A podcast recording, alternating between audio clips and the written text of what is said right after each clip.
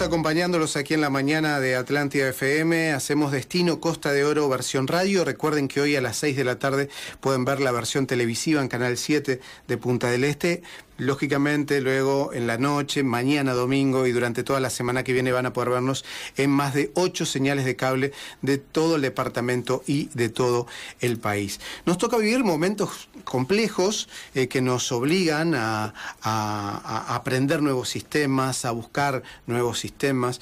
Eh, uno de, una de las áreas fundamentales es la, de la educación. ¿no? los institutos de enseñanza están viviendo un momento donde tienen que implementar nuevos sistemas para llegar a, sus alumnos. Es bien interesante conversar en este caso con Marila Sepe, que es integrante del equipo de gestión del Colegio Pablo Neruda, institución referente de nuestra zona, sin dudas. Gracias por venir hoy. No, gracias a ustedes. Un placer venir. Qué momento, ¿no? De aprendizaje para todos en este caso. Exactamente, lo dijiste tal cual. Hoy, como dice Del Pozo, que es un pedagogo, que a mí me encanta citarlo, todos somos aprendices y todos maestros. Porque realmente lo que nos ha pasado es que los chiquilines, las familias, los docentes tenemos que estar pensando en aprender a usar herramientas que a veces sabíamos que existían, que algunos por ahí las usaban, pero hoy todos estamos con internet a full, con, todos los recursos, con todas las herramientas tecnológicas, eh, manejándolas y aprendiendo a manejarlas. Y a veces son los propios chicos que nos enseñan no, profe, mire que tiene que hacer tal cosa, toque esto. Y eso es genial. Bueno, ¿cómo lo, cómo lo ha manejado la, institución? ¿Cómo, ¿Cómo se encuentra trabajando actualmente? Mira, yo te puedo decir que estamos súper contentos. yo soy muy optimista, siempre. Pero a mí esta, esta instancia me parece que dentro de todo lo horrible que es no estar en un aula, la magia del aula no se cambia con nada.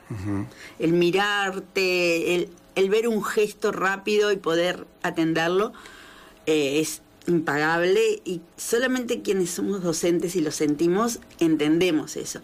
Pero reconozco que ha sido como una instancia muy interesante, porque hemos sido muchísimo más creativos, estamos trabajando el triple, estamos trabajando en forma colaborativa, eh, hay un montón de cosas que no sabíamos que las teníamos y las estamos sacando. Estamos sacando lo mejor de nosotros los docentes, las familias también, y, hay familias que están pasándola muy mal.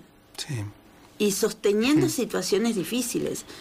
Si yo pienso en los niños, están con sus papás, pero pienso en un adolescente que necesita lo social con sus iguales y la está sufriendo. Los niños de primaria por ahí de alguna manera pueden irla remando de alguna forma, por decirlo, ¿no? Igual necesitan el patio, necesitan el referente de la maestra, el correr en un patio, no todos tienen esa chance. Capaz nosotros que vivimos en un lugar privilegiado, nuestros niños tienen esos espacios. Pero yo los pienso en apartamentos y pa. es complejo. Es, complejo. complejo. Eh, ¿Ustedes están dando las clases a través de estos sistemas nosotros, informáticos? Nosotros apenas, el, el sábado fue que se suspendieron las clases, el sábado aquel 14 de marzo creo que fue, que dijeron, y el 16 ya estábamos instrumentando mecanismos. Primero fue la plataforma Edmodo con la que seguimos trabajando. Eh, es una plataforma que te permite mucha cosa y que hemos ido descubriendo que tiene de todo. Y está bueno eso. Y a partir de hace más y antes de turismo empezamos con, con los Zoom. Ya había profesores que estaban trabajando con la aplicación Zoom, eh, que de hecho empezamos, te brinda 40 minutos gratis y si no después tenés que contratar. Y bueno, nosotros contratamos cuentas para tanto primaria como secundaria tenga la chance de tener más horas de, clase. A los chicos les gusta mucho esa plataforma. La plataforma está bárbara, está muy buena, te da muchas posibilidades, además podés hacer grupos de trabajo, podés hacer dinámicas. El otro día hablaba con una profe y me decía, fue casi como una clase en el salón. Digo, pa, si lograste eso, ya está, una maravilla. Y bueno, tenemos todo un sistema armado, hubo que armar cosas que nosotros, por ejemplo, tenemos como, como norma que cuando un estudiante falta, si la familia no avisa, se, le, se llama a la casa para ver qué pasó. No porque no, para perseguir a nadie, sino simplemente para estar seguros de que no llegó, de que le pasó algo, de que está bien, de que hay que mandarle el trabajo, de digo, y eso lo hacemos las ascriptas lo hacen diariamente. Bueno, ahora eso se hace online. Entonces, si un alumno no entrega el trabajo, se escribe un mail, se manda a la familia, se le notifica. Hay familias que te llaman y te dicen, mira, está enfermo, está con fiebre, se siente mal, eh, está mal la conexión y no pudimos entrar. Y bueno, y buscamos la manera de que el trabajo le llegue vía mail, WhatsApp. Los profes, la verdad que se han portado de maravilla, se portan de maravilla. ¿Ustedes están trabajando con todo el staff completo? Con todo el ¿O han tenido que reducir no, personal? Nosotros optamos por no mandar a nadie al seguro de paro, porque de hecho nos parecía que estaba bueno darle esa tranquilidad a todos los compañeros de, de colegio y las, el personal de servicio, por ejemplo, está yendo, hacen guardias todos los días y el colegio se está limpiando, se está desinfectando, se está ventilando diariamente. O sea, cuando nos digan, pueden empezar, no va a haber ningún problema. Y de hecho hay una de las administrativas que va y hace una guardia para atender el teléfono, para a veces resolver cosas y tal. Eso nos parecía que, que es muy bueno, ¿no? Y las familias lo han valorado mucho. Mariela, recién me decía que eh, lógicamente esta situación ha generado en algunas familias algunos contratiempos eh, de índole económico. En todos. ¿Y cómo ha impactado eso? ¿Han tenido que conversar con algunas familias con relación a ese tema, por ejemplo? Sí, sí, digo, es una realidad y ha salido en la tele, en la radio, en todos lados, ¿no? Todos los colegios privados hemos tenido como que atender, además de la situación pedagógica, situaciones de otro tipo, y en esta, la económica nuestro planteo inicial, y lo mantenemos y lo mantuvimos siempre, fue, se trata con cada familia. Porque no hay dos situaciones iguales. Y de la misma manera que tenemos 15, 18 alumnos en la clase, nos gusta también poder atender individualmente la situación de cada uno. Y no ha habido ningún problema. Realmente este, nadie ha abusado de las, del hecho todo el mundo ha sido como muy honesto y ha dicho, bueno, a mí me pasa esto, te propongo esto. Claro. Y está bueno eso, tener esa libertad y esa... Está el que no puede y está el que pronto puede. Pero claro que sí, y al que le agradecemos profundamente, a todos, porque en realidad el que no puede, prefiero que, preferimos esto, ¿no? Bueno, yo puedo esto y está todo bien. La gente que puede ha dicho, yo no necesito nada y estoy muy conforme con lo que se está haciendo. Entonces, este, nos parece que es parte como también de, nuestra cabeza, de, la manera de funcionar. Siempre hemos atendido a todos los padres. No sabemos hasta cuándo esta situación nos va a llevar. Lo que sabemos es que cuando volvamos... No vamos a volver igual. No vamos a volver igual. Y, los institutos educativos seguramente van a tener que tomar una serie de precauciones. ¿Cómo se imagina ese día después? Ah, yo me imagino una gran fiesta. Una fiesta. una felicidad. Felicidad, muchísima felicidad. Es como ir hasta el colegio y verlos sin alumnos, es re triste. El otro día uno, eh, hicimos muchas, muchas actividades. Una de las actividades que hicimos esta semana, porque como se festejó el Día de la Lengua Española y teníamos planificado cosas, hicimos un café literario con los más chicos, con los de primero y segundo liceo, eh, a través de Zoom.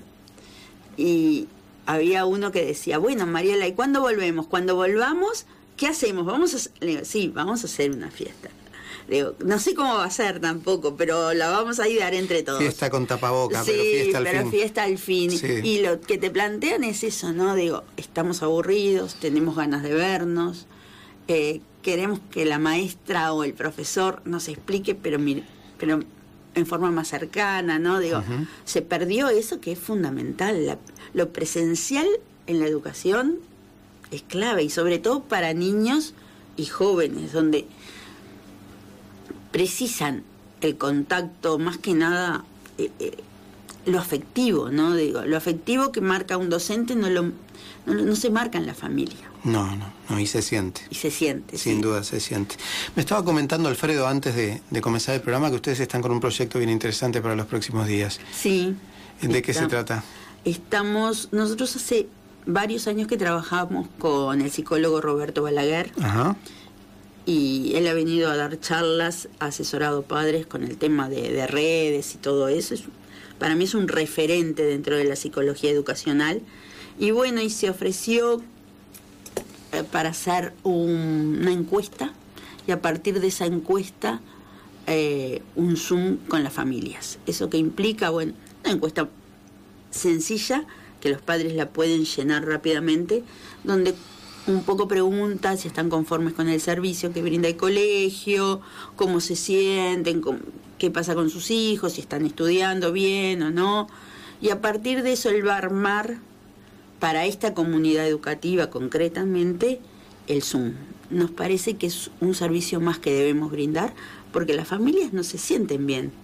No es fácil estar confinado, no es fácil, a veces las fuentes laborales están en peligro eh, también esto de que tengo que tengo que organizarme la vida porque yo tengo teletrabajo, pero mi hijo tiene que cumplir tareas, entonces a veces no me alcanza el celular y la máquina y bueno, y ahí vamos viendo cómo lo resolvemos.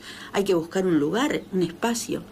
A veces eh, no tenemos los espacios necesarios y es clave eso porque por ejemplo, cuando se tiene una clase por Zoom, está bueno que el chiquilín esté en un espacio que sea de él y no que pase la abuela, que no lo hace con mala onda, pero que es la realidad, o que la mamá esté rezongando al otro hermano, porque le quita la concentración también y porque hay cosas que me parece que son muy del mano a mano. Claro. Todo lo que pasa dentro de un aula queda dentro del aula y no en cambio ahora es mucho más público, ¿no? Claro que sí. Y a veces eso también al muchacho le, le saca esa intimidad con, con el profe o con el maestro, ¿no? Y está bueno porque los padres y los, los familiares en general van viendo que, cómo va siendo el proceso, pero a veces se sienten invadidos. este, es como raro todo. ¿Cuánto vamos aprendiendo en este mes y poco? ¿eh? Sí, sí. Vamos a salir más sabios de esto. Vamos a salir muchísimo más sabios, muchísimo más creativos, mucho más sensibles a lo que le pasa al otro. Yo qué sé, nosotros hemos visto, por ejemplo, que chiquilines que te dicen, fulanito no entró al Zoom, pero me escribe un WhatsApp que quiere entrar y no puede. Espérame un poquito que yo lo ayudo. Buenísimo. Y, y eso es fantástico, ¿no? O que te dicen, no, profe, no mire así, tiene que ponerse de tal lado y vos no tenés ni idea. Y es bárbaro. Se está cumpliendo con los programas, está...